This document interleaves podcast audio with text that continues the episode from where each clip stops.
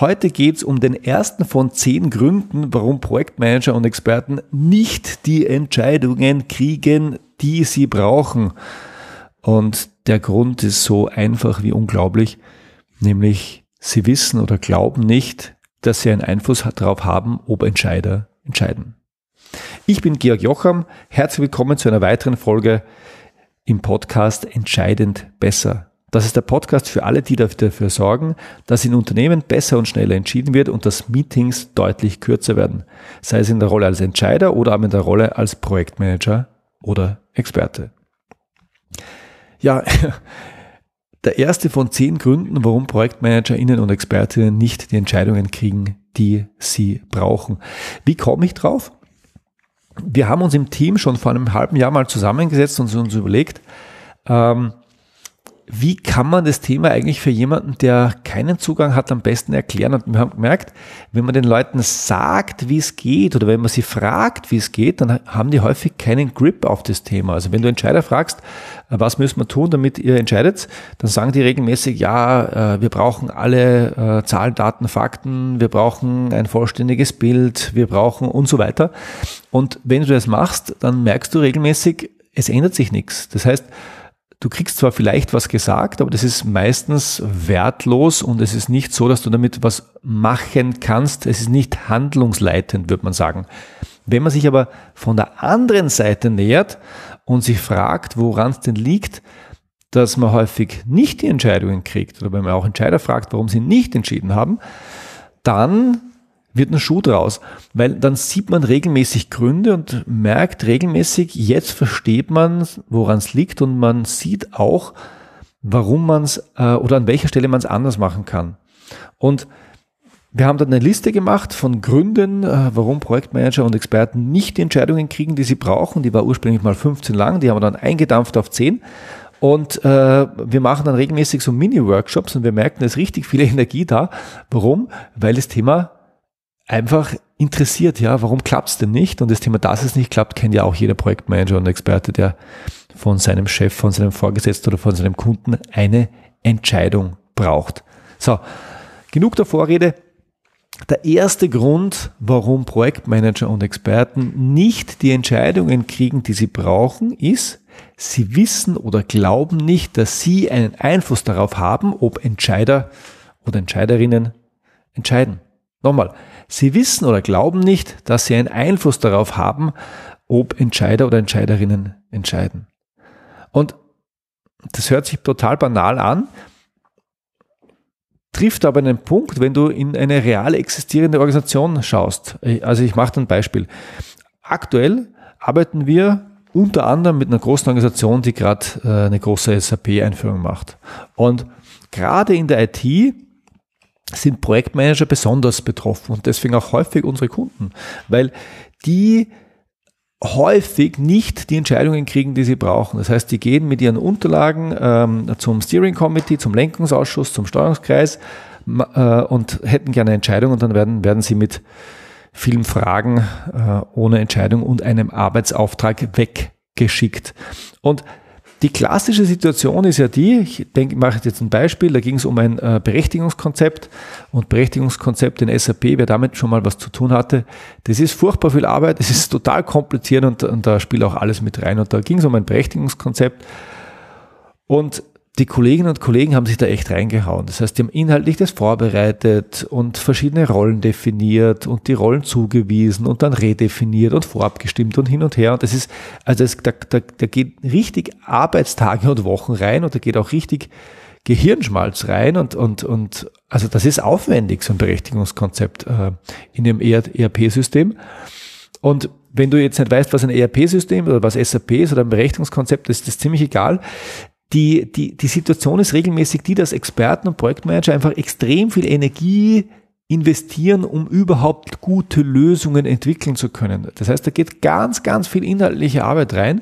Und dann kommen die mit einer Unterlage, die hat 20 oder 30 oder 40 Seiten und dann nochmal 100 Seiten Backup und kommen die in ihr Steering Committee und dann legen die das vor. Und die haben sich alles überlegt, haben an alles gedacht, haben das Thema total im Griff und dann fragen Laien, das sind Projekt ähm, Steering Committee Mitglieder häufig, fragen Laien, Laienfragen. Und äh, diese, diese, auf diese Laienfragen sind dann die Experten nicht immer allerbestens vorbereitet. Und wenn eine dieser Fragen nicht zufriedenstellend beantwortet wird, dann sagen die Entscheider auch zu Recht, naja, aber wenn unsere Fragen nicht beantwortet werden, dann können wir das Thema ja nicht entscheiden. Und dann gehen die Experten, in dem Fall mit dem Berechtigungskonzept, raus und sind stinksauer, weil die haben, die haben gerade Wochen investiert in die Vorbereitung. Die, die, haben auch die eine oder andere Nachtschicht hinter sich. Äh, die haben mit den Leuten sich das ausgestritten und jetzt hätten die das nur gern abgenickt und dann gehen die wieder raus und haben keine Entscheidung bekommen und äh, das gehen wir jetzt on hold und sie dürfen nochmal so, so viel Energie reinstecken. Und wenn du jetzt diese Experten, diese SAP-Berater fragst, wer denn daran schuld wäre, also ich mag den Begriff Schuld nicht sehr gerne, aber nehmen wir ihn an der, an der Stelle, wenn du die fragst, wer ist denn schuld, dass passiert, was passiert ist, dann sagen die ganz häufig, naja, die da oben. Weil wir haben unsere Arbeit gemacht. Wir haben das auf Punkt und Beistrich und mit Excel und in jeder beliebigen Detailliertheit erklärt und ausgeführt.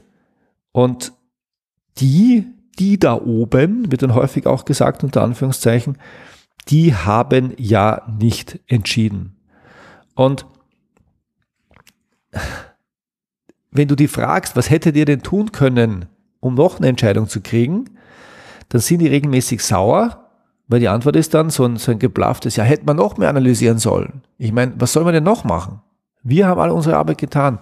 Und das stimmt und es stimmt dann doch wieder nicht, weil genau an der Stelle passiert was ganz Gefährliches, nämlich sie, sie verorten die Verantwortung bei den Entscheidern und ähm, es ist ein, ein Automatismus, wer die Verantwortung abgibt, ja, der gibt auch die Macht ab, weil wenn ich nicht verantwortlich bin, wenn ich nicht derjenige bin, der was tun kann, ja dann, und das ist jetzt äh, fast eine Wortwiederholung, dann kann ich ja auch nichts machen. Also wenn, wenn, der, wenn der, das ist wie beim Fußball, wenn der Ball in der anderen Spielhälfte liegt, dann kann ich maximal die Passwege zustehen, weil da kann ich ja nichts tun, ich habe den Ball ja nicht. Ich kann nicht spielen, ich habe den Ball nicht, er ist woanders. Und so ähnlich fühlen sich die Experten, die sagen, ja, die Entscheider müssen entscheiden, der Ball ist in deren Spielhälfte. Und ich glaube, das ist ein riesengroßes Missverständnis. Der erste Grund, warum Projektmanager und, äh, und Experten nicht die Entscheidungen kriegen, die sie brauchen, ist, sie wissen nicht oder sie glauben nicht, dass sie einen Einfluss haben, ob Entscheider und das Entscheider entscheiden. Und tatsächlich, und darauf werden wir in den nächsten Podcast-Episoden noch zu sprechen kommen, der Einfluss ist enorm. Nochmal, der Einfluss ist enorm. Wenn du weißt, welche Methoden du an welcher Stelle im Entscheidungsprozess nutzen kannst, dann hast du extrem große Chancen, die Entscheidungen zu kriegen, die du brauchst. Vielleicht nicht ganz immer die, die du willst, aber ganz häufig die, die du brauchst. Und wenn man genau hinhört, sind es ja zwei Dinge.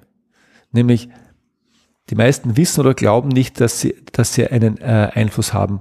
Und das eine ist das Thema Wissen, das sind beim Thema Kompetenz und das andere ist Glauben. Und das ist das zweite, es gibt tatsächlich auch eine ganze, ganze Menge Menschen, die glauben nicht, dass es möglich ist, von unten nach oben in der Organisation was zu bewirken. Und häufig arbeiten die in großen Unternehmen und haben das über viele Jahre und auch Jahrzehnte gelernt. Das heißt, das ist Erfahrungswissen. Die haben gemerkt, von unten kann man nichts bewegen. Und ich hatte tatsächlich vor einem halben Jahr mal ein Training mit einem Kollegen, den ich von früher kenne. Das heißt, wir hatten professionell vor 15 Jahren miteinander zu tun, wir kennen uns, sind per Du, alles nett. Und äh, der Kollege, sage jetzt keinen Namen, hat immer wieder wiederholt, ja, aber Georg, meine Entscheider entscheiden ja nichts.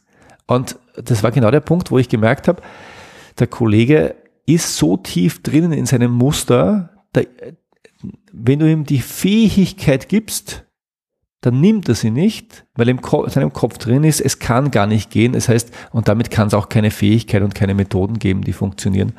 Und ähm, das, das geht dann schon fast in Richtung ähm, dessen, was ein, was ein ähm, österreichischer Gerichtspsychiater und Forensiker, psychologischer Forensiker mal gesagt hat, Reinhard Haller, der hat mal einen extrem schlauen Satz gesagt, der hat mal gesagt, ähm, viele, viele Menschen wollen ja gar nicht gar nichts tun können. Viele Menschen wollen gar nicht in die Handlung, in die Handlung kommen können.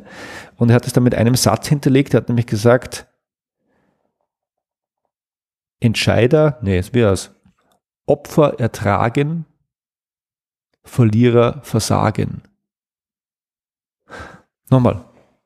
Opfer ertragen, Verlierer versagen. Und das ist spannend, weil natürlich kannst du, wenn du die Verantwortung nimmst und sagst, ich habe eine Mitverantwortung dafür, ob meine Entscheider und Entscheiderinnen und Entscheider entscheiden, wenn du diese Verantwortung nimmst, dann gibt es die Chance, dass es besser wird. Es gibt aber auch die Chance, dass es erstmal nicht funktioniert. Und der Unterschied zu vorher ist, vorher hast du gesagt, ich kann nichts machen und jetzt hast du gesagt, ich kann was machen, aber es hat nicht, nicht funktioniert. Das heißt, du bist in dieser Versagerrolle, in dieser Rolle von jemandem, der was ausprobiert hat und es hat nicht funktioniert. Und dem gegenüber ist eine Opferrolle regelmäßig viel, viel sicherer oder wird als viel, viel sicherer wahrgenommen, weil ja, die da oben entscheiden nichts, ich armes Schwein äh, kann ja nichts machen, äh, ich erleide das, ich bin schon fast in einer Märtyrerrolle, äh, ich armes Schwein. Und ähm, wenn dann nichts passiert, ja, dann, äh, dann, dann bin ich bestätigt und ich komme gar nicht auf die Idee hinzugreifen und Methoden auszuprobieren, weil ich kann ja eh nichts machen und damit äh, bleibe ich in meiner Opferrolle und fühle mich darin wohl. Nochmal, Verlierer versagen, Opfer ertragen. Das finde ich extrem spannend, weil es auch ein bisschen erklärt, warum sich viele, viele Menschen, äh, ich äh, darf hier nur den ehemaligen amerikanischen Präsidenten Trump, aber auch viele äh, Protestierende rund um Corona als Opfer stilisieren. Ja, manche von denen mögen es sein, die meisten sind es glaube ich nicht. Ähm, warum? Weil es einfach so angenehm in der Opferrolle ist, weil ich nichts machen kann, weil ich keine Verantwortung nehmen muss. Ich habe zwar auch keine Gestaltungsmöglichkeiten, das ist ein bisschen der Nachteil, aber ich muss keine Verantwortung nehmen und ich darf mich in dieser Märtyrerrolle, in der, dieser Rolle des Ertragens wohlfühlen. Ja, und damit komme ich heute schon zu Ende. Zum Ende ist eine relativ kurze Episode. Mach dir bewusst, wenn du in deiner Organisation Entscheidungen brauchst, dann hast du einen Hebel. Dann gibt es eine Menge Dinge, die du tun kannst, um Entscheidungen zu bekommen. Und welche das sind, das schauen wir uns in den nächsten Episoden an. Bis dann. Servus.